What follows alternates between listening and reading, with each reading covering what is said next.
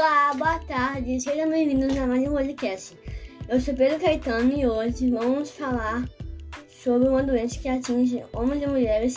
Estamos falando da hipertensão.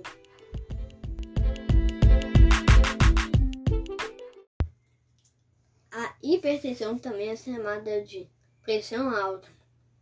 As principais causas são obesidade, fumo, hábitos alimentares ruins e álcool.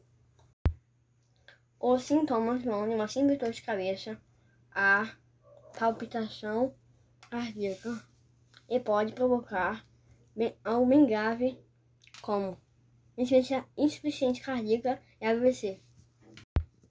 Então você precisa ficar de olho e a cada sinal você deve procurar ajuda médica.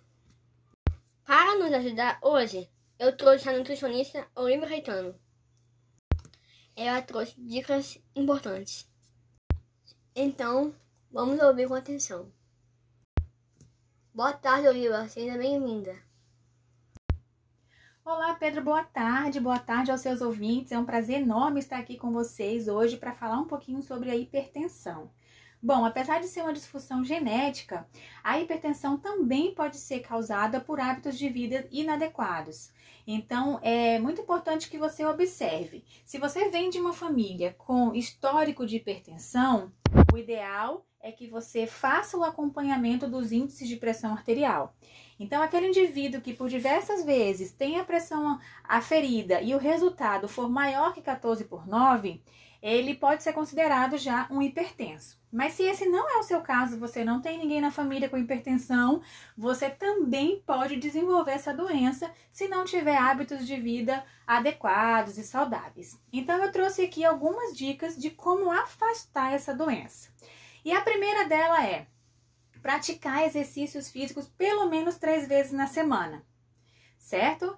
É, evitar também alimentos muito gordurosos, doces ou muito salgados. Isso evita também o ganho de peso.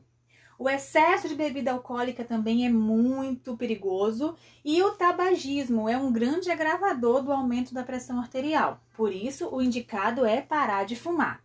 Evitar o estresse também é muito importante nessa correria que a gente vive, é, tá todo mundo muito estressado e isso acaba agravando esses quadros de hipertensão.